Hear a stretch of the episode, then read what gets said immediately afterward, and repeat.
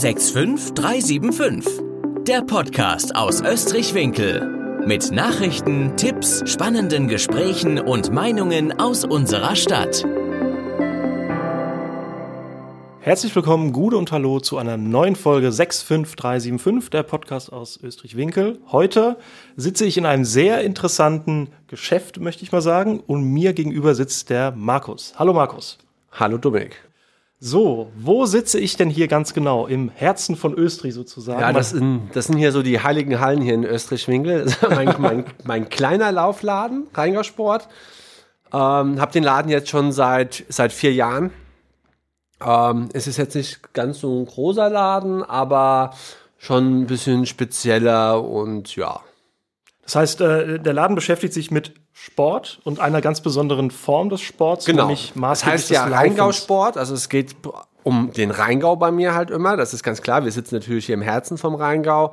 Ähm, und beim Sport dreht sich das bei mir halt ähm, primär ums Laufen. Und ähm, muss immer dazu sagen, wenn ich ums, wenn ich übers Laufen rede, dann meine ich alles, was mit zwei Füßen ähm, gemacht werden kann. Das ist vom Hundegassi gehen, Wandern, Nordic Walking, ähm, Joggen, Trailrunning, wir können das nennen, wie wir wollen. Ja.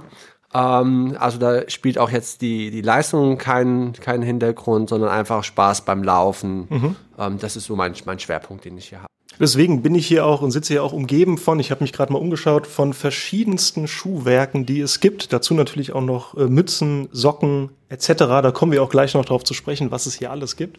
Aber ähm, was hat dich denn bewogen, hier in Österreich äh, so einen Laden aufzumachen? Den gibt's ja auch schon einige Jahre, hast du gesagt? Und ja, seit äh, 2000, äh, 2017 jetzt. April 2017 habe ich angefangen. Ähm, ja, ich war eigentlich so vor 20 Jahren hatte ich schon mal die Überlegung, mal einen Laufladen zu machen, aber man ist ja beruflich dann auch irgendwo eingespannt oder man auf einem gewissen Wege und das war einfach mal nur so eine Idee gewesen. Und ja, ich wohne jetzt schon seit einer Ewigkeit hier in, in Österreich, ähm, bin ja auch Rheingauer, ähm, komme aber aus der Walluffer Ecke, aber man hat mich hier sehr gut aufgenommen in Österreich. Walluf ist ja das Tor zum Rheingau, alles in Ordnung. Ja, ja. Ähm, und ähm, ja, und dann hat sich das einfach vor vier Jahren auch so ein bisschen so ergeben irgendwie. Das war, man ist dann so Anfang 40 und ähm, irgendwann, wenn man sich nochmal selbstständig machen will, dann sollte man auch vielleicht nicht mehr so lange warten. Und nur wenn ich einen Laden machen wollte, habe ich mir immer gesagt, da muss er so meiner Philosophie entsprechen. Also ich wollte nicht so einen klassischen Laufladen haben, wie man vielleicht so von so Ketten und so kennt, sondern so, es muss einfach meine Handschrift drin haben. Ja, und ähm, der soll auch da sein, wo man laufen gehen kann. Weil ich auch sehr viel mit Events mache, war es mir halt auch wichtig, dass ich direkt die, die Wege vor der Haustür habe. Ich bin zwar hier nicht in der Fußgängerzone, also ich lebe hier auch nicht von der Laufkundschaft, also so zufällig läuft man hier bei mir im Laden nicht vorbei. Ähm, das ist natürlich immer ein Wagnis, ein Geschäft überhaupt aufzumachen, so ein bisschen abgelegen. Ähm, aber es hat sich dann ähm, doch gelohnt und es funktioniert einfach. Da bekommt der Name Laufkundschaft auch eine ganz neue Bedeutung. Ja. Aber ähm, hast du denn einen Background da drin? Also bist du, ähm, ich weiß nicht, Läufer oder was man sagt? Man kann ja nicht, das Laufen ist ja jetzt keine Studienform oder sonstiges, aber natürlich ja, Geschäft ähm, aufzumachen. Also ähm, ich ja natürlich selbst auch laufe. Also ich bin, ähm, ja, ich komme ursprünglich vom Radsport. Ich bin früher ähm, Radprofi gewesen, bin Radrennen gefahren und ähm, natürlich sind wir auch dann im Winter gelaufen und dann habe ich auch mal einen Triathlon gemacht und Duathlon gemacht und dann einen Marathon gelaufen. Und ähm, irgendwann war auch meine Profikarriere zu Ende und dann bin ich dann erstmal nur noch gelaufen. Dann habe ich zu meiner Frau noch gesagt, naja, damit ich ein bisschen mehr Zeit habe zu Hause, ähm, gehe ich mal laufen, da ist man nicht so lange unterwegs und dann habe ich irgendwann auch mal meine Liebe zum Ultrarunning entdeckt. Also das sind alles Ultra so. Running ist? Ja, das ist alles so jenseits der 42 Kilometer. Also alles, ah. was mehr ist wie, wie Marathon. Also mhm. dann so klassisch läuft man dann halt auch mal 100 Meilen. Also sind oh. 166 Kilometer. Ähm, oder in der in Schweizer Alpen bin ich auch mal die 240 Kilometer gelaufen und ähm, also es hinten raus es äh, gibt auch ganz verrückte Veranstaltungen. Ähm, aber wenn ich früher so mal acht Stunden trainieren war auf dem Rad, dann war ich das dann irgendwann mal laufen und meine Frau sagt immer, es hat sich eigentlich nie was geändert. ähm, aber also laufen selbst tue ich schon schon schon ewig. Ähm, aber auch beruflich habe ich dann ähm, schon angefangen, ähm, in, in Laufshops ähm, zu arbeiten und habe dann viele Jahre als aus sportwissenschaftlicher Leiter gearbeitet in der Produktentwicklung für Laufschuhe, auch in der Orthopädie und habe Laufanalysen gemacht und ähm, ja, habe auch als Nationaltrainer in Estland gearbeitet, hab, war als Bundesliga-Trainer unterwegs gewesen und ähm, ja, also so bin ich eigentlich so die letzten 30 Jahre, war ich eigentlich immer mit mit dem Laufsport irgendwie auch in Verbindung gewesen. Also ist jetzt für mich kein Quereinstieg, sondern einfach mein Job gewesen, schon immer. Das heißt, äh, wenn du äh, jetzt nicht nur vom, vom, von der Ausübung her dich da auskennst, sondern auch wenn du sagst Orthopädie, das ist ja, auch das medizinischen Fachkenntnisse, genau. bedeutet das auch, äh, weil du hattest gesagt, deine Handschrift soll dieser Laden ja. tragen, ähm, auch äh, die fachkundige Beratung natürlich. Genau. Das heißt, äh, von Anfang bis Ende, ich sehe auch, hier steht ein Laufband, äh, hier steht ja. eine Kamera, hier steht ein Laptop. Also es ist bei mir halt schon elementar, dass ähm, bevor ich jemanden einen Schuh verkaufe, ähm, gerade bei den Laufschuhen ist es so, wo die Belastung sehr hoch ist, sollte man immer wissen, was der Fuß macht. Aber auch nicht nur der Fuß, sondern auch das Knie, das Becken, der Rücken. Ähm, und ich habe das halt jahrelang gemacht in, in Wiesbaden, der großen orthopädischen Praxis, auch in der Klinik für, für Fußchirurgie, ähm, wo wir auch un Untersuchungsstelle vom ähm, Hessischen Olympiaschützpunkt waren. Und ähm, ja, das sind einfach auch so die Erfahrungen, die ich dann hier mitbringe. Also ich kenne mich natürlich auch von, von den ganzen orthopädischen Krankheitsbildern aus ähm, und kann halt genau gucken, was macht der Fuß, was macht die Beinachse, wie ist der Laufstil, weil die Schuhe ja doch so unterschiedlich sind vom Aufbau, dass man da auch den richtigen findet. Ja, dass man da nicht einfach sagt, oh, der hat jetzt eine geile Farbe oder der ist gerade so ein bisschen trendy, sondern das muss, muss einfach passen. Ja, vom, vom Bewegungsablauf. Ähm, macht man das dann eher schon von Beginn an? Also wenn so ein Anfänger jetzt denkt, boah, ich will jetzt mal laufen und joggen, ja. ähm, sollte man schon darauf achten, dass man das Richtige hat, um es nicht direkt na, zu verknorzen, würde man sagen, quasi. Ja, also es sind immer die Leute, die natürlich keine Probleme haben, die sagen dann, was soll ich denn da jetzt eine Laufanalyse vielleicht machen? Ist doch alles okay. Ähm, manchmal dauert das ein paar Jahre, bis so ein kleines Problemchen irgendwann mal so oft wiederholt, dass es mir mal irgendwann auch Schmerzen macht. Ähm, sinnvoll ist es immer zu Beginn und da ist es mir eigentlich egal, ob jemand ein Lauf-Einsteiger ist, ob es ein Profi ist, macht da eigentlich auch gar keinen Unterschied. Ähm, beide wollen eigentlich einen Schuh haben, der bequem ist und so die Bewegung unterstützt, ähm, dass ich eigentlich da beschwerdefrei laufen kann. Das ist eigentlich immer so der, der Fokus. Deshalb ist es eigentlich ähm, bei mir ist es Standard, dass ich dann halt so eine Laufanalyse mache und dann halt auch genau gucke.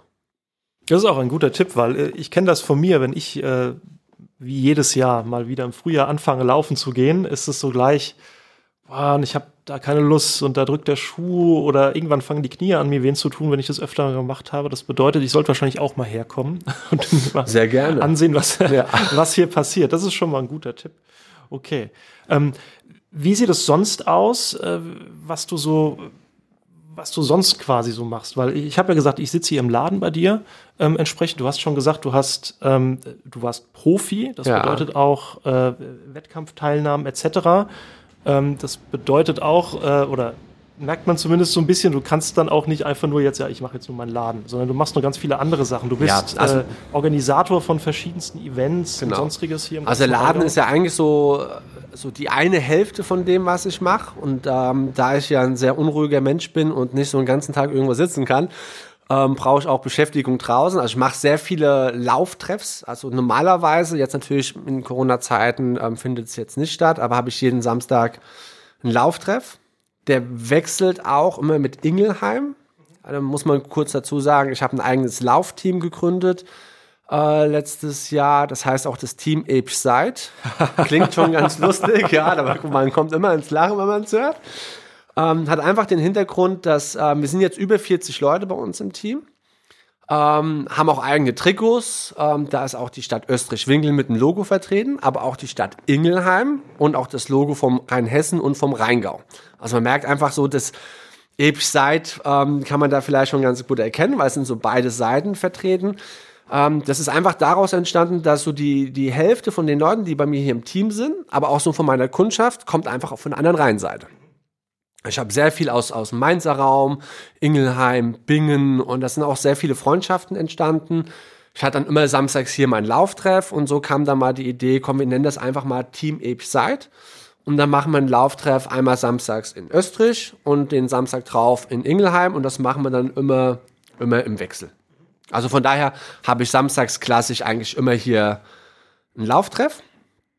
Ähm, aber mach halt natürlich auch noch andere Laufveranstaltungen. Da ich natürlich hier sehr viel selbst bei uns in, im Wald so unterwegs bin, also auch abseits so vom Reinsteigen, so was man sonst so kennt.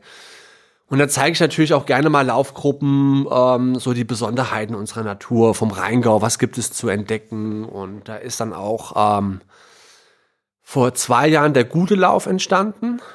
Das ist ähm, eigentlich so eine über die Rheingau-Konferenz bei uns hier in, mein Österreich-Winkel gewesen. Und da habe ich die, die Mareseniten vom Rüdesheimer Schloss, ähm, hat da damals einen Vortrag gemacht, ein paar Monate vorher bei mir mal einen Schuh gekauft, da wusste ich gar nicht, wer das ist, habe ich gemeint, naja, ähm, der hat zwar gesagt, sie arbeitet im Hotel, aber ich meinte, ja, okay, geht ein bisschen joggen, kriegt von mir einen Schuh, hat aber auch eine Laufanalyse natürlich vorher bei mir gemacht.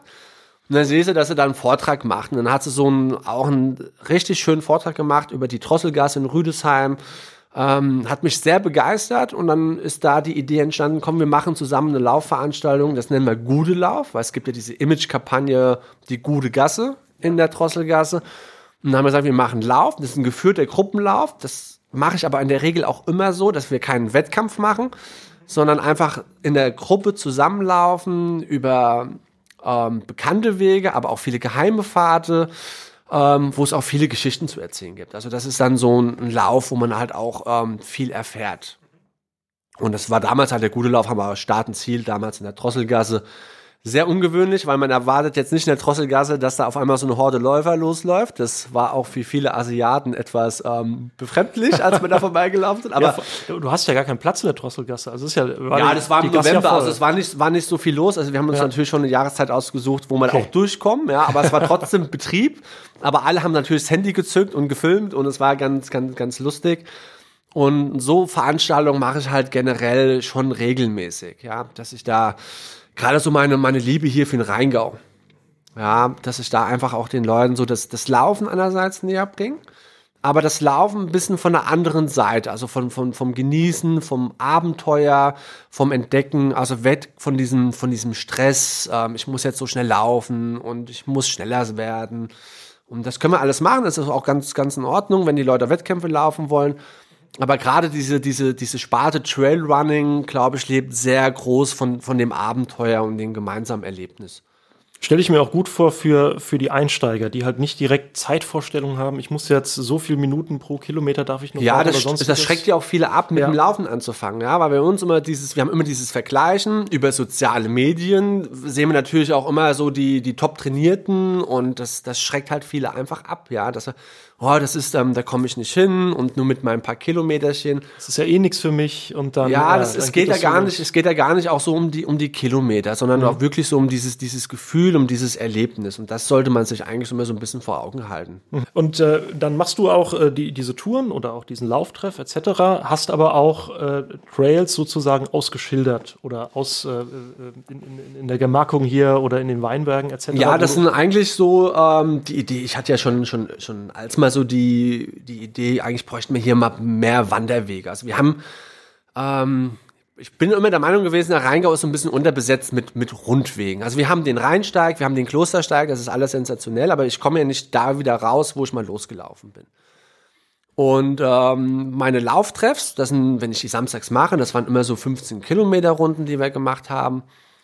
Ähm, und haben, da sind die Leute dann aus Mainz hergekommen, aus Wiesbaden, aus dem Frankfurter Raum, ähm, hinten aus dem, aus dem Hunsrück. Ähm, und die haben alle gesagt, boah, das ist so, so schön. Und dann habe ich mir dann natürlich dann immer gedacht, ey, dann musst du einfach mal auch vielleicht mal was ausschildern. Dann kam noch die, die Almut Hammer auf mich zu, mit der gleichen Idee irgendwann letztes Jahr und hat dann auch noch gesagt, hey Markus, ähm, hast du nicht mal Lust, hier irgendwas mit Wanderwegen zu machen? Und dann habe ich gesagt, ja, okay, dann, dann starten wir das einfach. Und habe eigentlich so meine Lauftreffrunden, die ich so habe, ähm, einfach dafür dann auch hergenommen. Ah, das heißt also, die, die Trails, die du mit denen oder die Strecken, die du mit denen läufst, einfach nochmal abgesteckt sozusagen. Genau. Ja, das ich habe sie natürlich schon noch ein bisschen, ähm, ein bisschen verfeinert. Ja, das, ähm, ja, ich war jetzt auch jahrelang ähm, Wegepate auf dem Rheinburgenweg gewesen, im, im hinten Bingen, Trechtingshausen und die, die Baumgeistertour und so, die habe ich dann ähm, jahrelang gepflegt und kenne mich natürlich jetzt auch aus, wie man einen Wanderweg zusammenstellt, was ist ein Premium-Wanderweg, ähm, wann wird man ein Premium-Wanderweg, also welche Kriterien gibt's da. Und so ein bisschen, das habe ich mir so als Vorbild genommen, so wie sind die Aussichten, ähm, was gibt es zu sehen, wie viele naturnahe Wege sind dabei. Und da habe ich natürlich die, die Wege noch ein bisschen abgeglichen und noch vielleicht ein bisschen schöner gemacht einfach. Dass man einfach ähm, auch vielleicht die Leute, die jetzt auch hier aus Österreich sind, ja, das sind jetzt auch viele die Wege schon abgelaufen. Also es ist sehr spannend, was für ein Feedback auch gekommen ist. Ähm, aber viele sagen dann auch, ich lebe jetzt hier schon seit 30 Jahren, aber ich war da noch nie gewesen. Also man, So hat, man, man wusste oft, gar nicht, ja. da, da ist ja ein Weg hinten zu den Pfingstbachwiesen, da bin ich noch nie lang. Ja, das ist natürlich auch schön. Also es ist jetzt nicht nur ein Weg, um irgendwie dann den, den Tourismus irgendwie zu beleben in Österreich, ähm, sondern es ist auch natürlich für uns, die jetzt hier leben, ähm, natürlich auch ein Mehrwert. Und äh, vor allem in der, in der jetzigen Zeit, du hattest es ja eingangs auch erwähnt, äh, der Lauftreff etc., das alles hat ja abgenommen wegen der aktuell grassierenden weltweiten Pandemie, die wir haben. Ähm, und so äh, ja, hat man die Chance, dass die Österreich-Winklerinnen und Winkler und auch alle Rheingauer äh, mal diese neuen Wege entdecken, wo sie vielleicht noch nie waren. Weil mir geht's ganz genauso. Ähm, ich habe so meine Standardwege, die man halt läuft, die man noch zu Schulzeiten kennt, wo man mit dem Fahrrad durch den Wingert gefahren ist. Die geht man dann auch mal irgendwie zu Fuß, aber mal rechts abbiegen, links abbiegen, mal gucken, wo komme ich denn hier raus. Das macht man dann doch äh, erschreckend selten. Von daher ist es ja eine schöne Sache, um auch das mal alles kennenzulernen und diese ganzen äh, Geheimnisse, hätte ich beinahe gesagt, auch mal zu sehen und auch mal die Landschaft von einem anderen Blick aus zu sehen. Ja. Du hattest schon, ich würde, ich würde mal ein, äh, ein, ein Thema sozusagen weiterspringen. Du hattest, äh, du hattest gesagt, du bist mal äh, Triathlon gelaufen. Ähm, und das hat mich äh, auch schon in, in meiner Recherche interessiert. Wie ist das? Also Triathlon für die, die es nicht kennen, das äh, beinhaltet drei verschiedene Sportarten: Schwimmen, Fahrradfahren, Laufen. Ja, und Alles- danach viel essen. Also die vierte Disziplin ist eigentlich die, um- warum wir es machen, aber das muss man mal dazu gesagt haben. Essen, vielleicht auch feiern. und, äh, ähm, aber, aber was passiert da in einem? Ich will die ganze Vorbereitung vielleicht mal ausklammern, aber was, was, was passiert mit einem und meinem Körper, wenn man da stundenlang mehr oder weniger auf Höchstleistung läuft? Weil es ist ja, ähm, ich glaube, im Schwimmen geht's auch los, oder? Das ist Ja, aber das beim. Triathlon geht's, geht's, geht's mit dem Schwimmen los. Ähm, ja, das ist ja beim Triathlon gibt's ja auch unterschiedliche Distanzen. Also es gibt ja eine olympische Distanz, ähm, wo man dann, das ist 1,5 Kilometer Schwimmen, 40 Radfahren, 10 Laufen. Und das geht dann halt bis zum, bis zum Ironman, ähm, wo man dann 3,8 schwimmt, 180 Rad fährt und dann hinten drauf einen Marathon läuft. Ähm, das ist natürlich schon, schon eine Hausnummer. Ja, also da ist man die Profis um die acht Stunden, bei den Amateuren geht das bis zu 16 Stunden. Also ich finde, ja, es ist natürlich immer so ein bisschen, hängt so ein bisschen vom Alter ab, vom Leistungsstand. Ähm, ich bin heute schon fast froh, dass ich mehr als Trainer arbeite. Also ich mache seit, seit, seit Jahren ja keine Wettkämpfe mehr und ähm, betreue aber viele Triathleten. Ähm, macht auch Spaß, ist nicht so anstrengend. Aber das ist natürlich, ich glaube auch, dass es für die Profis, für die ist es natürlich schon eine sehr harte Belastung, ja, weil die natürlich ans Leistungslimit gehen. Für die Altersgruppenathleten ist es ja ähm, mehr so dieses Finishen, ja. Ähm, aber die sind natürlich deutlich länger unterwegs. Also das ist ähm, muskulär natürlich eine riesengroße Herausforderung, ähm, energetisch. Also man muss auch während des Wettkampfes unwahrscheinlich viel essen. Also das muss man auch natürlich trainieren. Also der Magen muss das auch gewohnt sein. Aber die größte Herausforderung gerade bei diesen langen Sachen ist einfach das Mentale. Also was passiert im Kopf? Einfach dieses, man, man durchlebt viele kleine tote Momente, ähm, wo man gerne auch aufhören würde, wo man mal auch vielleicht mal gehen muss. Ähm, der eine geht nicht nur, der muss sich auch übergeben. Ähm, also passi passieren ja auch auch, man, dazu, man ja. kennt ja auch in den Medien viele ähm, Dramen, wenn die Leute manchmal auch kurz vom Ziel zusammenbrechen und so. Was ich immer so ein bisschen so für den Sport ist, das sind eigentlich nicht so die Bilder, die ich persönlich mag. Also wenn es soweit kommt, dann kann man auch vorher eigentlich mal aufhören. Äh, man sollte sich nicht, also ich, ich, mag diese sportlichen Herausforderungen. Ähm, das ist genauso bei, bei diesen Ultraläufen, wenn man da 20 Stunden am Stück mal durchläuft, ist es natürlich auch eine ähm, körperlich eine extreme Belastung, auch mental mit Sicherheit, wenn man mal durch die Nacht gelaufen ist. Ähm, das ist, ähm, ja, man muss das auch können, man muss das auch trainieren eigentlich, ja. Ähm, aber der Sport, man muss immer so ein bisschen im Auge behalten, der Sport sollte auch uns was Gutes tun und uns nicht nur immer zerstören. Also das ist, ähm, Das ist so bei Extremsportarten, bin da nicht da der ganz große Promoter mehr, der, der sagt, ihr müsst jetzt alle mal mehr wie ein Marathon laufen und so. Es ist ein Riesenreiz, aber es ist kein, kein, kein Massensport. Es ist ein, ein großer Trend geworden mittlerweile. Diese, diese Ultra-Veranstaltungen beim Ironman ja auch. Also jeder Manager muss ja irgendwann mal auch einen Ironman gemacht haben, weil so eine Urkunde im Büro natürlich immer gut tut. Ähm, aber man sollte auch immer hinter dem Sport stehen, auch, auch die Zeit dafür haben. Auch das ist ähm, sehr viele Opfer, die man bringen muss im Training, weil mit fünf Stunden Training die Woche komme ich dann nicht wirklich weit. Also da funktioniert es nicht. Also wenn so ein Wettkampf, sagen wir mal, 12, 13 Stunden dauert, jetzt wenn wir mal so einen Triathlon nehmen, dann brauche ich auch in der Woche mal ein paar Stunden mehr Zeit, ähm, die ich einfach habe. Also da muss die Familie mitspielen, da muss der Job ähm, dabei sein, ich muss körperlich auch gesund sein. Also das ist dann schon die Grundvoraussetzung für was Extremeres. Also die Rahmenbedingungen müssen dann auch entsprechend passen. Ja, ja aber es muss ja dann hinten raus auch irgendwo Spaß machen. Ja. Also wenn ich dann für nichts mehr Zeit habe, meine Freunde vernachlässige, meine Frau nicht mehr sehe, die Kinder ähm, die letzten zwölf Jahre nicht mehr beim Wachsen zu, zu, zugesehen habe, ähm, dann glaube ich, macht das ja auch keinen Spaß mehr. Also man bei, bei, so, bei solchen Sportarten braucht man auch so ein bisschen dieses soziale Umfeld, ähm, wo man auch die Unterstützung dafür hat. Mhm. Ja, das ist ganz, ganz wichtig.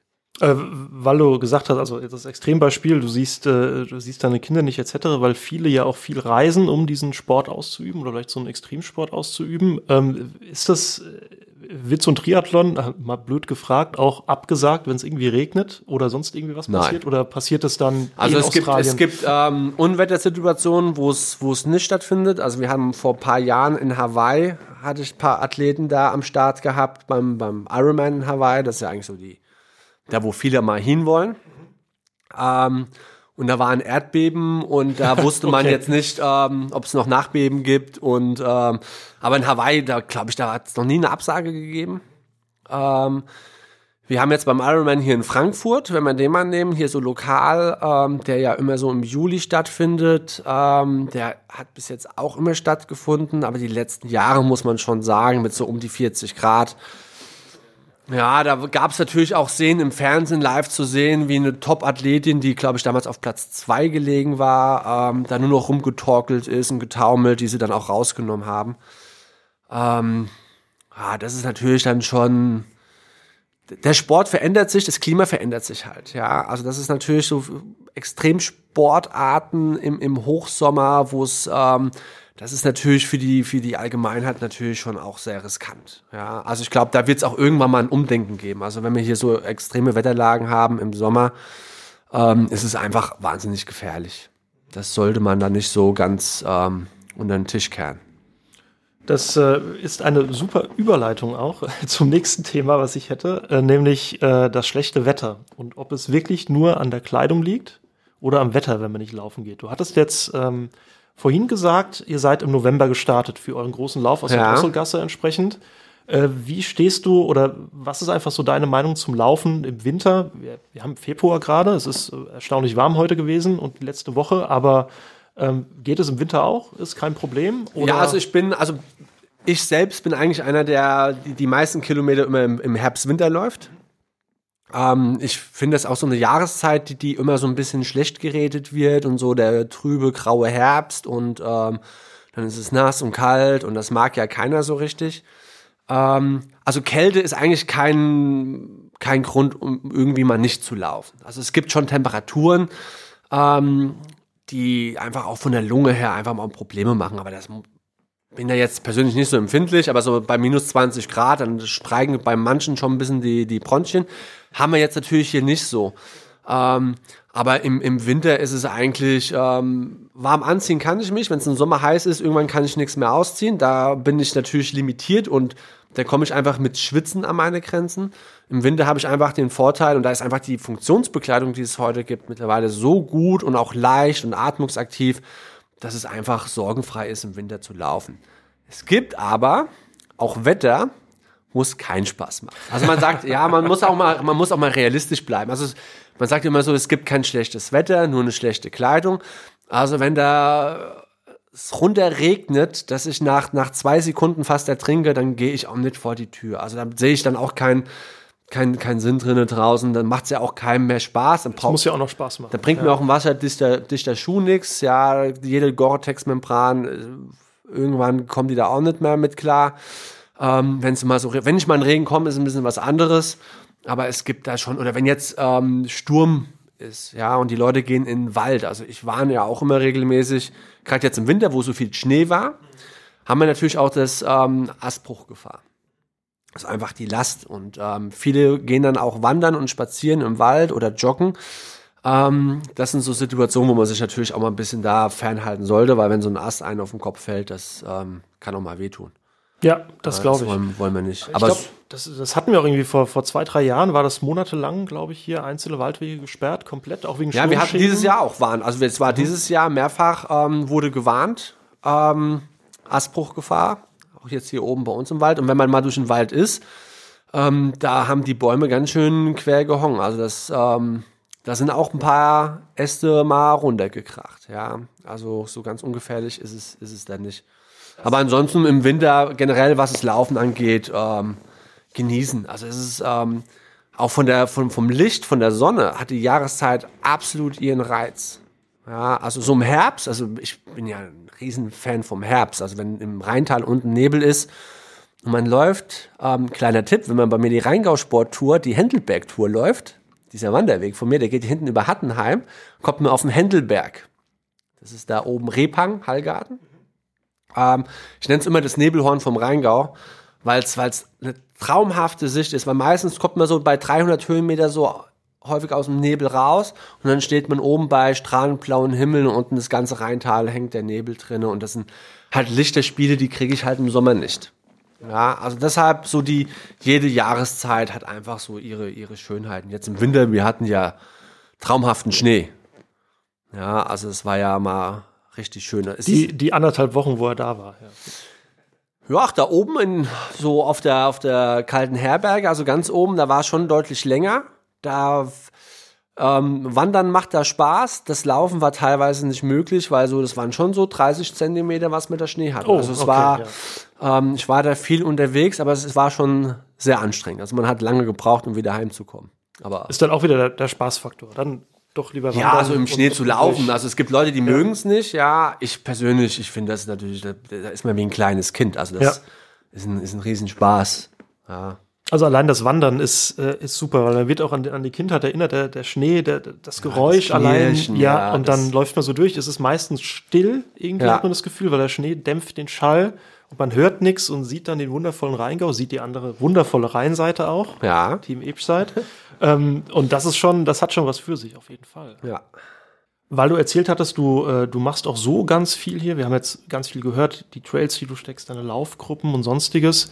Äh, was für ein Potenzial siehst du denn noch im Rheingau oder Österreich-Winkel generell für den, ich sage jetzt einfach mal ganz profan, Laufsport oder sonstiges? Wo Ja, soll die Reise noch hingehen? Ja, ist eigentlich ganz, ganz spannend. Also ich habe mir mal irgendwann mal so die Vision ähm, gestellt, äh, dass so der, der Rheingau eigentlich mal so eine, so eine Outdoor-Trailrunning-Hochburg hier in Deutschland wird. Ja, ähm, klingt ein bisschen arg übertrieben für viele, aber wir hatten letztes Jahr war das ähm, Trail-Magazin, das ist ein großes Laufmagazin ähm, aus München. Ähm, die, ich glaube, alle Trailläufer kennen das Magazin. Wenn du da hinten, ihr könnt es Ah, natürlich ich jetzt nicht sehen, aber da hinten steht's. Aufgeschlagen, über einen Schuh, genau. ähm, die waren bei uns hier gewesen in Österreich im, vor fast genau vor einem Jahr, im Januar. Am 19. und 20. Januar letzten Jahres waren die hier gewesen.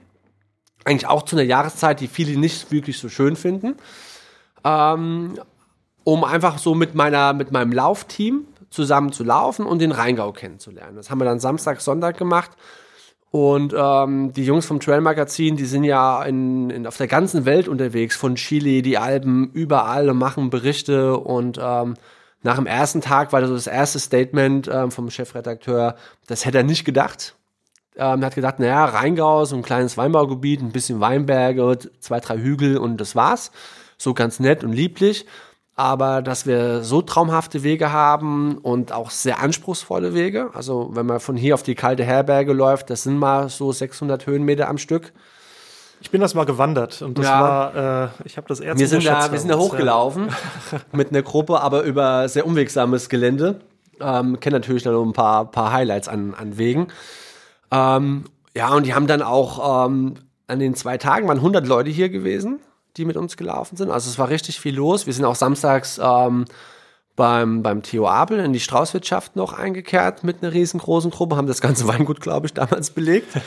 ähm, und haben einfach so diese Rheingauer Lebensart. Also ich glaube, ähm, wir, wir sind logistisch sitzen wir natürlich in Deutschland sehr gut. Wir sind so in der Mitte, wir sind für alle sehr gut erreichbar. Wir haben eine super Gastronomie, das muss man natürlich auch immer dazu sagen. Wir haben die besten Weine mit hier auf der ganzen Welt. Ähm, also man, man kann sich hier gut verpflegen. Wir haben eine tolle Natur. Wir haben nicht nur Weinberge, wir haben der Hinterlandswald ist der, das größte zusammenhängende Waldgebiet in Hessen. Ähm, also es ist unwahrscheinlich spannend, was es hier gibt.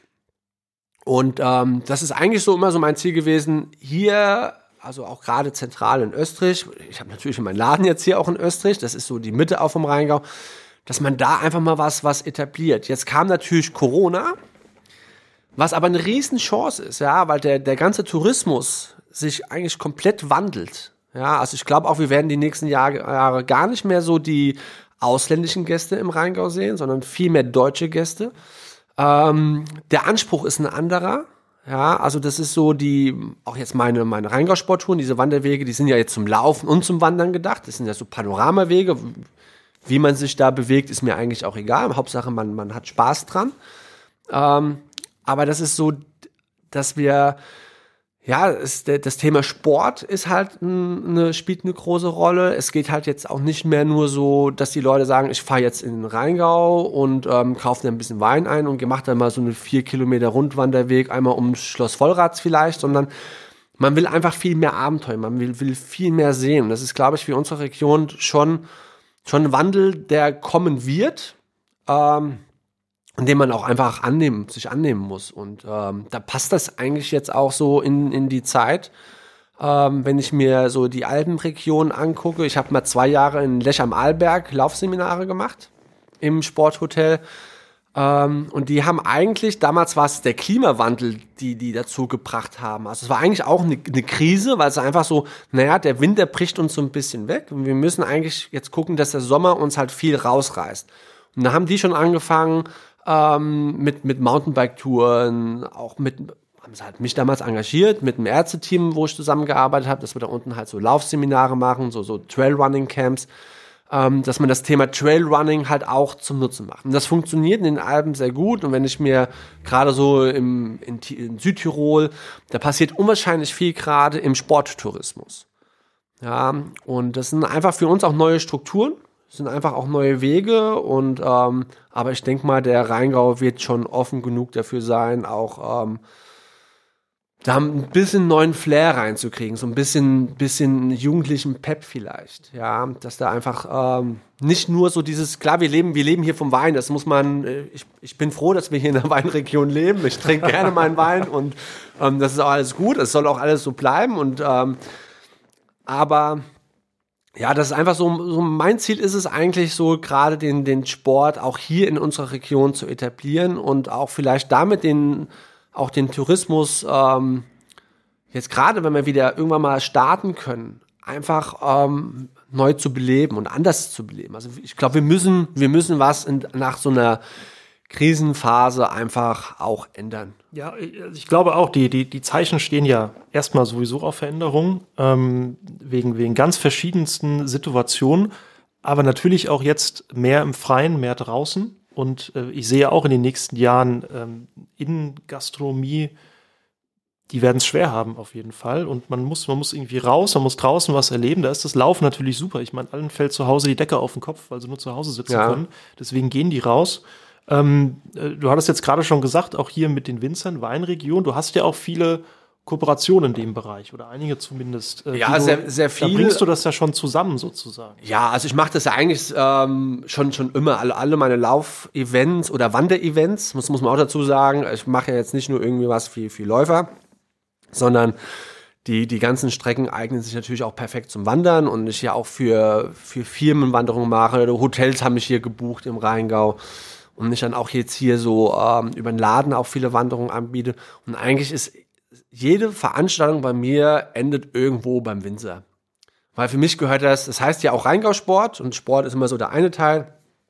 Und wir müssen uns ja auch irgendwo nach dem Sport ver verpflegen und die Leberwerte müssen auch aufgebessert werden. Kohlenhydrate müssen wieder rein. Genau. So schaut's aus. Und ähm, ja, da, da bietet sich das einfach hier an. Und ähm, das macht auch einen riesigen Spaß. Ja, also ich habe sehr viele Winzer mit hier, gerade jetzt hier in, in Österreich, mit denen ich schon ähm, sehr viel mache und sehr, sehr regelmäßig. Ähm, wir machen sogar eine ganz verrückte Wanderung hier mit dem Weingut ähm, Ferdinand Herke und so, mit dem Joachim und der Friederike. Immer da im November morgens auf Start um 6.11 Uhr. Also wenn man Lust hat, die Nacht nicht durchzuschlafen. leider ist es dieses Jahr auch ausgefallen. Also die mussten wir natürlich auch absagen. Theoretisch hätten wir es machen können noch. Es hätte gepasst noch terminlich, ähm, bevor wir es so oder so verboten bekommen hätten. Aber wir haben sie damals natürlich Sicherheitsgründe und ähm, die, das, da wird einfach ein Winzerfrühstück gemacht. Ähm, also wir laufen, wir wandern morgens um 6.11 Uhr, so drei, dreieinhalb Stunden danach gibt es ein Winzerfrühstück. Ja, und ähm, das ist ein Winzerfrühstück, das muss man mal gesehen haben. Also da lohnt es sich einfach früher aufzustehen. Aber das sind einfach so die, ähm, die, die Sachen, die ich halt einfach gerne mache, die einfach auch funktionieren. Weil wenn die Leute hierher kommen, klar ist mein Part ist immer so das, das, die, die Touren abwandern, ablaufen, der Sport so die Bewegung, das bisschen anstrengende ist, ist bei mir, aber diese Kombination mit dem Genießen ist einfach, das ist einfach genial. Es macht einfach den Leuten dann auch Spaß. Es ist auch eine Geselligkeit, die dazugehört. Also man, man sitzt dann zusammen, man unterhält sich und das ist einfach so dieses Lebendige und dieses Emotionale, auch was der Sport mit sich bringt. Gehört dazu.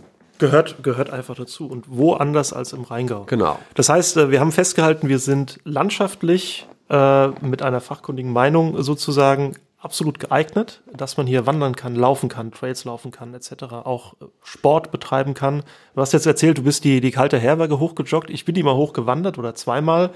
Das war schon beim Wandern kein Spaß, weil wir dachten, ah, wir müssen Umwege einbauen. Das ist ja, die sind wir ja schon bald da. Aber gerade so die letzten Meter da hoch, Hallgarten hinten raus und wir waren froh, als wir das Schild irgendwann gesehen haben. Ja. Von wegen, hier ist die kalte Herberge, haben das fotografiert ich muss gestehen, wir haben uns nach einem halben Weg äh, Rückzugs wieder abholen lassen, weil dann doch mal gut ist. Aber da bietet der Rheingau, ähm, der Rheingau sozusagen alles. Wir haben die Winzer hier, ähm, mit, äh, mit denen man gut zusammenarbeiten kann, was das angeht. Was sind so die, die, die Trends für dich? Äh, wir haben ja schon darüber geredet, was, was du gerne so hättest und was ist aktuell, wenn man das sagen kann, gibt es sowas, was on vogue ist in der Lauf-Community oder sonstig? Ja, also der, der große Trend ist einfach momentan das Trailrunning. Ja, also das ist einfach so in der, in der, die Laufbranche, die wächst ja momentan brutal. Ja, das ist auch klar. Ich meine, viel Sport können wir nicht machen. Also alle Hallen sind zu und momentan geht ja jeder irgendwo joggen. Ähm, und die, die Sparte Trailrunning ist eigentlich so im Laufbereich so das, was momentan den meisten Wachstum auch hat. Also das ist, ist sehr spannend. Ähm, Trailrunning ist natürlich immer so ein englischer Begriff. Also wir haben vor 20 Jahren immer Waldlauf dazu gesagt. Das ist für mich immer das, das, das Gleiche. Also es ist ein Traillaufen ist einfach das Laufen auf natürlichem Untergrund. Ja, also man, man sucht sich halt diese schmalen Pfade. Ähm, das ist natürlich sehr anspruchsvoll, das muss man auch dazu sagen. Also das ist muskulär anspruchsvoller, wie wenn man auf ebenen, geraden Untergrund läuft, weil es meistens irgendwo hoch und runter geht aber es ist auch keine Schande, wenn man mal bergauf ein Stückchen geht. Also es gehört dann auch mal dazu. Beruhigend. Ähm, ja, also das ist Tempo darf ja jeder selber bestimmen. Also beim, beim Traillaufen geht's auch nicht, wäre es, glaube ich, als es gibt ja auch Wettkämpfe. Da ist es ein bisschen was anderes, aber also mal so generell jetzt ähm, ist das Traillaufen, wenn man sagt, oh, ich habe jetzt das Ziel, auf so einen Berg hochzulaufen dann will man das natürlich auch oben irgendwo genießen. Ja, und heutzutage, wir machen ja alle dann mit unseren Smartphones, ich weiß nicht wie viel tausend Bilder. Das gehört dann auch dazu. Ähm, ja, und ähm, deshalb ist einfach, das, das Trailrunning, glaube ich, ist, ist so das, was uns, ähm, was in den letzten vier, fünf Jahren stark im Kommen war, was aber jetzt ähm, mit Corona sowieso, weil viele jetzt auch natürlich die Natur kennengelernt haben. Wir haben natürlich bei uns hier um die Ecke auch die Whisper Trails die bei den Trailläufern heiß begehrt sind, bei den Wanderern ja sowieso. Ähm, und das, das wird mehr.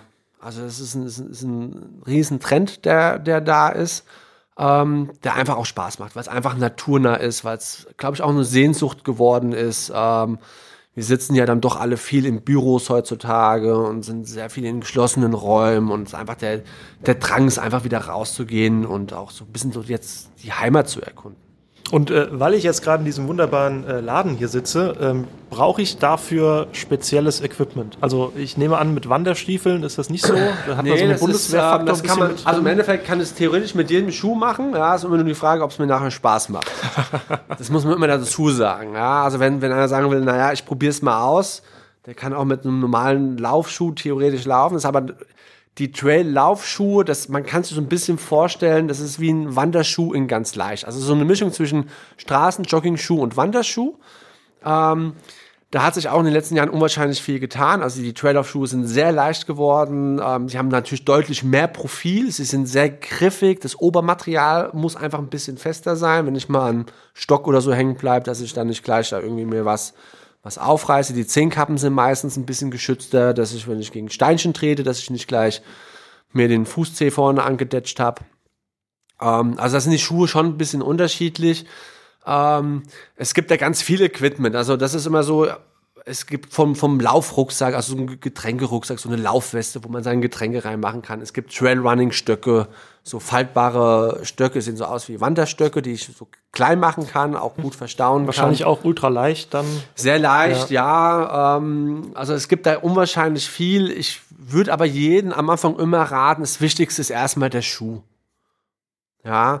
Ähm, der Schuh ist auch, ich sage immer so, das ist so ein bisschen meine Lebensversicherung auf den Trails. Also wenn ich mal irgendwo bergab renne und dann ist es ein bisschen rutschig und ich rutsch weg, also man kann sich nicht nur wehtun, also da, da kann auch mal ein bisschen mehr passieren.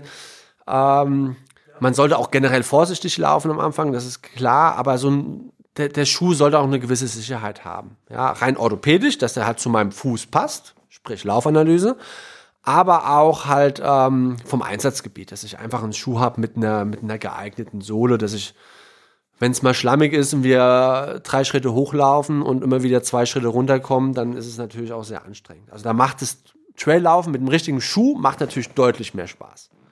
Und der Rest, wenn die Leute Spaß dabei haben, das kommt peu à peu. Ja, von Textilien, von Rucksäcken, von Stöcken. Ähm, das ist alles so, was sich dann mit der Zeit dann einfach auch entwickelt. Das optimiert man dann einfach selbst, je nach eigener Fasson. Ja, ich meine, die Leute kommen schon zu mir und lassen sich beraten und ähm, ich habe auch kein Problem, wenn, wenn die bei mir für 1000 Euro einkaufen wollen. Das tut mir jetzt auch nicht weh. Ähm, aber ich bin ein großer Freund von immer so schrittweise ranzugehen und sich ein bisschen ranzutasten und ähm, auch so, ähm, ich kann vieles mitgeben, ich kann sehr gut beraten. Natürlich, ich, ich lebe das, das ist mein Job. Ja, ich mache das natürlich selbst auch ähm, sehr viel. Ähm, aber die Eigenerfahrung, glaube ich, auch immer noch die wichtigste. Also das Beraten ist so das eine, aber ich sage immer so, ich bin, bin nun mal kein gelernter Kaufmann, ich habe auch vom Verkaufen keine Ahnung, sondern mir geht es darum, dass die Leute erstmal primär Spaß am, am Sport haben. Und ähm, ich eigentlich den Leuten das immer so näher bringe, wie ich selbst eigentlich damit auch angefangen habe. Einfach so Step by Step. Und ähm, einfach auch dann zwar schon die Beratung annehmen, aber dann mal probieren, wie funktioniert denn das mit dem Schuh? Reicht mir das aus? Habe ich, hab ich da so einen richtigen Spaß? Wenn, wenn, die, wenn die Strecken länger werden, dann ist, äh, muss ich ja irgendwo mich auch mal verpflegen. Also ich brauche mal was zum Trinken. Und dann ist einfach so eine, so eine Laufweste, wo ich mal ein bisschen Flüssigkeit dabei haben kann. Wo verstaue ich mal eine, Regenjacke zum Beispiel? Brauche ich dann eine Regenjacke? Und dann kommt das, das kommt dann so, so peu à peu. Aber es ist immer fatal, weil man am Anfang sich so mit, mit allem eindeckt und dann nachher sagt, oh nee, habe ich noch alles nicht gebraucht und dann ähm, verliert man auch schnell den Spaß. Ja, oder ist es, ah, es ist doch nichts für mich, ich mache jetzt doch was anderes. Ja, Nee, das gibt's nicht. ja, ich habe ja, also ich, ich habe unwahrscheinlich viele Triathleten betreut, ja. Ähm, und in der Zeit bin ich einfach nur noch selbst für mich privat gelaufen. Und ähm, ich habe dann mit vielen dann auch trainiert. Und die sind dann mit mir dann auch mal mitten in den Wald gegangen und ähm, die haben dann auch für sich so dieses Traillaufen entdeckt. Und einige von denen haben auch aufgehört mit dem Triathlon und sind dann nur noch beim Traillaufen geblieben. Also es ist natürlich, ähm, die, die haben vorher gar nicht gewusst, wie schön sein kann, auch mal langsamer zu laufen, mal das zu genießen, einfach mal, einfach nur in der Natur zu sein. Also einfach mal auch gar nicht wichtig zu sein. Also das ist einfach so eine Erfahrung, die man macht, ähm, wenn ich so bei uns im Hinterlandswald laufe, da kann ich fünf, sechs Stunden laufen, da sehe ich keinen Menschen. Ja, aber da, da bin ich der unwichtigste Mensch in dem Moment auf der ganzen Welt. Also ich werd, wenn ich da auf so einem Felsen stehe und runter gucke, man ist da so, so klein auf einmal. Das ist ja das ist auch so ein Gefühl, wenn man in den Alpen unterwegs ist und mal so auf so einem Berg steht. Ähm, wie unbedingt. Es ist zwar so überwältigend vom Gefühl, für mich persönlich, aber trotzdem ist man so, so klein auf einmal auf der Welt. Ja, also man, es verändert so ein bisschen auch so, so, so was, was im Kopf passiert. Also das, das, das Denkmuster. Und das ist eigentlich so das Schöne beim Laufen. Ähm, Gerade so das Laufen in der Natur, so dieses einfach nur den Blick nach innen gerichtet, für mich da zu sein. Ja, und was du gerade erwähnt hattest, äh, die, die, die Urlaube werden sich verändern. Wir haben mehr deutsche Urlaube. Ich musste gerade, als du gesagt hast, ähm, dass man, dass es was mit einem macht, wenn man da ganz alleine unterwegs ist, äh, so an meine letzten Urlaube vor Corona denken. Wir fahren campen nach Frankreich oder sonst irgendwie und da gehe ich raus, da gehe ich laufen und da trifft man auch, wenn man sich das gut aussucht, keine Leute und ist da allein mit sich oder mit dem Meer oder sonst irgendwie. Ähm, und das hat gerade bei mir auch Klick gemacht, das kann man auch alles hier haben. Also äh, da muss ich nicht nach Südfrankreich fahren. Ja, das ist ja jetzt so mit, bei, äh, jetzt gerade, wo, wo, wo wir mit, mit Corona uns ja jeden Tag beschäftigen und ähm, ja gar nicht mehr so dieses Reisen können. Passiert natürlich bei vielen, wir, wir entdecken auf einmal uns, und, und, unsere Heimat. Ja, ja und das, das ist natürlich auch unwahrscheinlich spannend. Und Jetzt laufe ich bei uns, jetzt, wenn ich jetzt die, die Region hier um Österreich-Winkel nehme und ich jetzt seit 25 Jahren hier rumlaufe und mir wird nie langweilig. Und ich finde immer wieder was Neues oder man kombiniert auf einmal die Wege ein bisschen anders. Ähm, jede Jahreszeit hat natürlich auch wieder ihren, ihren, ihr eigenes Bild, ja. Ähm, das ist natürlich schon schön. Ich meine, der Rheingau eigentlich ist ein kleines Weinbaugebiet. Ähm, aber da kann man schon mal so zwei Wochen drinne verbringen, ja. Ja. Also von, Ohne von dass Wiederholung eintritt vor allem. Ja. ja. Also es gibt, gibt ein bisschen, also diese Hotspots sind natürlich schon für uns lebensnotwendig. Also wenn man, der Rheingau lebt natürlich vom, vom Kloster Eberbach, vom Niederwalddenkmal, vom Schloss Johannesberg, Schloss Vollrath. Das sind natürlich so die, das äh, Kloster Eibing um. Ähm, das sind natürlich so die, ähm, das brauchen wir auch. Ja. Ähm, das soll auch jeder mal gesehen haben, aber es gibt noch so unwahrscheinlich viel andere Sachen ähm, zu entdecken. Ähm, das lohnt sich einfach, da auch mal ein bisschen ähm, so bei, bei so lokalen Leuten mal nachzufragen, hey, mal so kleine Tipps zu geben, ähm, so kleine Straußwirtschaften vielleicht. Also wir haben große, tolle Weingüter, aber es gibt auch ganz, ganz viele kleine, versteckte. Das macht richtig Spaß, auch das zu entdecken. Also nicht nur Natur, sondern auch vielleicht das Kulinarische, der Wein. Ähm, also man kann im Rheingau, ich glaube, man kann hier Monate verbringen ja. und es wird einem nicht langweilig. Man muss nur mit offenen Ohren und Augen genau. mal durch die Straßen oder durch den Wingert gehen oder durch den Wald. Ja. Genau. Eine Frage, äh, wo ich von vielen Seiten gebeten worden bin, die auf jeden Fall zu stellen und ich habe da auch persönliches Interesse dran. Ich ahne es. Wer dir Social Media mäßig folgt, sei es Instagram, sei es auf Facebook, ähm, der kann sich nur eine Frage stellen: Wie schaffst du es, diese Bilder zu machen? weil die sind. Einfach auf den Auslöser drücken. Ich weiß gar nicht, wo das Problem ist. Aber ist es wirklich nur das? Hast du eine, hast du spezielle Kamera oder sonstiges? Weil du, also du, du siehst es ja selbst, die, die erreichen hab, viele hab, Leute. Ähm, es gibt das. Ah, okay. Mein Smartphone. Ja. ja also ich habe früher mal eine Kamera gehabt. Ja. ja. Ähm, die, die Frage, wer, wer macht eigentlich die Bilder, das ist eigentlich total spannend, weil die, ich habe ähm, ganz am Anfang angefangen mit einer, mit einer Facebook-Seite, die hieß immer ein Rheingauer auf Tour. Die wurde irgendwann umbenannt natürlich, weil Facebook ähm, heißt es in Rheingau auf Tour, auf Instagram hieß es Rheingau Sport und da wusste auch keiner, wie das, deshalb habe ich immer gesagt, okay, beide Seiten heißen jetzt ähm, Rheingau Sport. Und, ähm, und dieses in Rheingau auf Tour, das ähm, hatte ich, glaube ich, schon drei, vier Jahre vor dem Laden gemacht. Dass ich einfach so meine ganzen Touren einfach dokumentiert habe. Gar nicht mal, also ihr werdet nie finden, wie viel Kilometer ich unterwegs bin. Das, ähm, das äh, weiß kein Mensch. Ich finde das auch erstmal überhaupt nicht interessant, weil mir geht's um, um die Bewegung, mir geht's einfach um die, um die Erlebnisse und nicht, ob ich ein toller Kerl bin. Ähm, das ähm, ist da, glaube ich, gar nicht mal, ich will auch nicht abschrecken oder so. Oder das hatten wir schon, wieder, dieser Wettbewerbsgedanke. Ja, aber dieser, dieser Vergleich. Und ich glaube, es macht schon Spaß. Ich gucke ja auch mal, was die anderen so laufen. Ja, aber ich habe für mich einfach entschlossen, ich sage einfach gar nicht, wie viele Kilometer ich mhm. laufe, sondern ich sage einfach, es war schön. Und zeige einfach die Bilder. Und dann kommen halt immer so die, diese Bilder rein. Und schon seit Jahren werde ich immer wieder gefragt, ähm, Gerade wenn's, wenn Bilder von mir drauf sind, klar, wenn ich ein Landschaftsbild mache, da fragt mich keiner, wer macht denn die mhm. Bilder? Ja, aber es sind natürlich auf einmal Bilder, da fragt man sich, die kann er jetzt eigentlich gar nicht selber gemacht haben. Und ähm, ich habe es eigentlich nie, nie gesagt, wie, wie ich es mache oder wer sie macht. Das ist ja, ähm, ich fand das einfach spannend und ich belasse das einfach immer so in, in Bereichen unserer Fantasie. Und ich finde das, und ich finde das eigentlich mittlerweile ähm, so schön, dass die Leute mich da fragen und dass da so auch lustige Kommentare kommen. Ja, also ich bin ja auch viel mit meinem Hund unterwegs. Dann wird natürlich immer so, das ist mein, mein Kameradackel, der dabei ist. ähm, manchmal hört man auch, wenn es, wenn es ein Video gibt, so im Hintergrund mal so rumfiepsen. Ähm, aber ich finde es einfach, einfach spannend. Ähm, es ist kein großes Geheimnis. Also ich habe, ähm, es war mal der Verdacht, ich habe eine Drohne dabei. Nein, es ist keine Drohne dabei. Es ist total, es ist total easy und simpel. Ähm, aber ähm, ja, das, ich glaube, es ist einfach langweilig, wenn man, wenn man, wenn man so alles, alles erzählt. Und ähm, ich glaube, man kann sich einfach mal Bilder angucken ähm, und auch mal einen Kopf zerbrechen dabei. Ich finde das, ich finde das einfach schön und einfach mal vielleicht überlegen, wie man das macht. Und ähm, aber mir geht es einfach darum, dass, dass, dass die Bilder einen begeistern. Also für mich auch spannend. Ich, man, man kann ja seine Reichweite sehen mhm. auf, auf Facebook, wie viele Leute sich was angucken. Ich habe am Anfang immer nur Landschaftsbilder gemacht von den Touren. Ähm, da gucken sich das 500 Leute an. Es sind Bilder von mir drauf, ja. Ähm, ich finde mich jetzt persönlich nicht unbedingt so toll, dass ich immer auf jedem Bild dabei sein muss, aber es ist einfach, dass die Bilder wirken einfach einfach ähm, von der Perspektive, man kann mhm. einfach so ein bisschen die Größe, die, die Räumlichkeit, es hat einfach eine andere Dynamik. Mhm.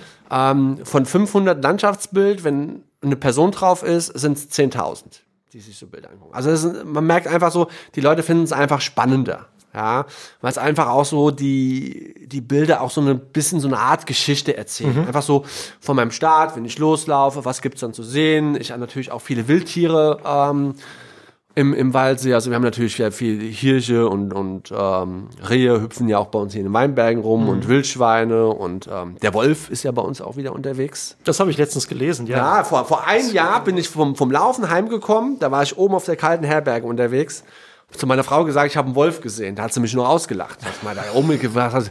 Da habe ich auch gedacht, ja, es, eigentlich es muss ein Hund sein, aber ich habe niemanden gesehen. Großes, graues. Ich meine, ja, ich habe auch erst gedacht, das ist, aber das sah aus wie ein Wolf. Ja, ähm, bis dann doch jetzt rauskam, ähm, dass der Lux ist auch heimisch bei uns wieder. Ja. Ja, also das, das freut ist, mich persönlich sehr, weil ich bin großer ja, Fan Lux habe ich noch nicht gesehen. Wildkatzen haben wir die, die habe ich auch schon vor die Kamera gekriegt. Die sind sehr scheu, aber das ist ein sehr großer Glücksmoment. Aber die hat, ich habe Bilder gemacht aus der Landschaft, aber die saß oben im Baum. Und erst als ich weglaufen wollte, habe ich dann hochgeguckt und habe da oben eine Wildkatze im Baum gesehen. Ähm, hat sich auch fotografieren lassen. Ja, aber zu meinen Bildern, ähm, das könnt, da könnt ihr euch den Kopf zerbrechen. Ähm, ein guter Magier verrät nicht seine Tricks. Ich ja, höre, also, so ein Trick ist es ja nicht, aber ja. ich, ich finde es einfach, es, es macht ja einfach mittlerweile Spaß. Ja, und die ist einfach so eine lustige Kommunikation, die da stattfindet. Immer die Diskussion, wer, wer die ja. Fotos macht. Ich find's, ich find's schön. Ja, es wurde auch mal kritisiert, ja, warum ich denn da so ein Geheimnis draus machen will und ähm, hm, naja. Lasst mich einfach. Okay, alles okay. Das, das, diese Nichtbeantwortung, aber doch ja. Beantwortung lasse ich gerne so gelten. Ähm, du hast erwähnt, du hast einen Hund. Ja, Wer hat naja, es sollte ein Hund sein, aber so, ich meine, er singt morgens, ähm, so ein bisschen komisches Tierchen geworden. Ähm, ist der kleine Star auch bei mir hier im Laden. Also es, ist, es sollte eigentlich ein Rauhaardackel sein. Also die, die meisten ähm, Kunden von mir haben ihn ja auch schon kennengelernt. Also ist eigentlich ähm, immer mit im Laden gewesen. Mhm. Ähm, jetzt, wir haben letztes Jahr im März gekriegt. Da war er natürlich noch kleiner Welpe. Seitdem ist er bei mir hier auch brav mit dem Laden. Mhm. Ist auch bei vielen Touren mit dabei. Ich wollte nämlich fragen, wer hat denn mehr Kondition? Der Hund. also die klar, also man muss, man muss auch so ein bisschen so, so ein Aberglaube, so ein kleiner Hund, ein Dackel und kurze Beine. Also wer mal Lust hat, kann da mal mitkommen. Ich gebe mal die Leine mit. Der darf mal ein bisschen mal mit dem kleinen Sebi rumrennen. Also man hat da echt Mühe. Also der ist, ähm, der ist echt zäh. Ja, also der, das ist so einer der der Gewinner der Corona-Krise eigentlich, weil wir mhm. haben gekriegt und ich glaube eine Woche später hatten wir dann schon hier einen Lockdown gehabt im März. Ähm, ja, was machst du dann mit so einem kleinen Hund? Bist den ganzen Tag nur draußen. Ja, ja, jetzt ist natürlich klar, so ein Hund, so ein kleiner Hund darf jetzt nicht so viel laufen und ähm, aber trotzdem habe ich, ich glaube, wir waren einen halben Tag immer irgendwo im Weinberg auf der Wiese und haben dann gespielt, haben dann Nickerchen gemacht und er kennt nichts anderes wie Action und, ja. und, und Party Power und rumhüpfen. Und ähm, also so unter, unter vier Stunden am Tag kriegst du, kannst du mit dem eigentlich gar nichts anderes machen. Ja. Also das ist so. Wow. Ja, das ist schon so ein bisschen, da musst du ja schon, also Gassi gehen morgens, normale Gassi-Geh-Runde sind dann zwei Stunden. Also so fängt der Tag mit ihm an. Muss man muss schon mal gucken, wie ich so meine Termine habe, wenn noch Leute bei mir was am Laden abholen wollen und ähm, oder wenn dann wieder offen ist. Aber das ist natürlich, wenn ich mir dann so überlege, dann gehst du morgens mit dem Hund zwei Stunden, dann gehst du nochmal vier Stunden laufen, dann kommst du heim, dann gehst du nochmal zwei Stunden mit dem Hund raus, dann bist du schon mal acht Stunden unterwegs gewesen. Ja. Ich muss aber auch noch arbeiten. Ja. Aber ich habe auch noch eine Frau, so ist es nicht, ja. Ähm, und die nimmt dann auch mal mit ins Büro. Ja, Dann Okay. muss ich immer vor der, vor der Arbeit, muss ich ihn draußen erstmal irgendwie müde machen. Ja, ja, ich, ich wollte gerade sagen, wenn er das nicht anders kennt und damit aufgewachsen ist, das ist ja, das wird ja, eine harte Nummer werden. Ja, also der, der braucht einfach seine Auslauf. Ich meine, ich kann auch mal, wenn es mal so knapp ist von der Zeit, und so, dann kriege ich ihn auch mitten in der Stunde irgendwie mal beschäftigt. Ja, aber das ist, ähm, es ist halt ein Jagdhund. Ähm, der kann auch fünf Stunden eine Wildsau hinterherrennen, also kann da auch mal ein paar Stunden mit mir draußen verbringen. Ja. Weil auch viel über soziale Medien gefragt worden bin, ob ich ihn zum Laufen mitnehme und um Gottes Willen, das kannst du dem armen Hund nicht antun. Ähm, ich kann euch alle beruhigen, dem geht's echt gut, ja. ähm, der ist fit, ähm, der hatte auch richtig Spaß dran. Und wenn wir heimkommen, wenn wir ein paar Stunden unterwegs waren, ähm, dann rennt er auch erstmal noch mal eine halbe Stunde um die Couch wie ein Irrer. Ähm, also der, der verträgt schon ein bisschen was. Ja. Eigentlich auch alle Hunde. Also Hunde sind auch Lauftiere. Ja. Das ist immer so, ist immer so eine Schutzbehauptung. Ich habe einen kleinen Hund und der kann nur zehn Minuten Gassi gehen. alle Hunde wollen raus und laufen, wie der Mensch eigentlich auch. Das ist ein fantastisches Schlusswort, Markus. Ich möchte mich ganz herzlich bei dir bedanken, dass ich hier sein durfte. Ja, ich bedanke mich auch. Ich glaube, wir haben äh, auf meiner Liste steht nichts mehr. Mein Notizzettel ist schon längst, äh, ich habe ihn schon ausgeschaltet, weil das Gespräch formidabel gelaufen ist. Vielen Dank dafür. Ähm, wir haben uns sicherlich nicht zum letzten Mal gesehen und es bleibt auch nicht bei einem guten Vorsatz, ähm, weil meine Freundin sitzt mir auch im Nacken, dass ich auf jeden Ja. Fall mal mir gescheites Schuhwerk kaufen soll. Von da muss ich auf jeden Fall mal herkommen und mache auch gerne diesen Test hier mit. Äh, das sieht nämlich sehr spannend aus. Ja, Ja. sehr gerne. Markus, vielen lieben Dank. Ich wünsche dir auf jeden Fall alles Gute, auch für die Zukunft, äh, dass du auch weiterhin gut durch die Zeit kommst, so gut es geht.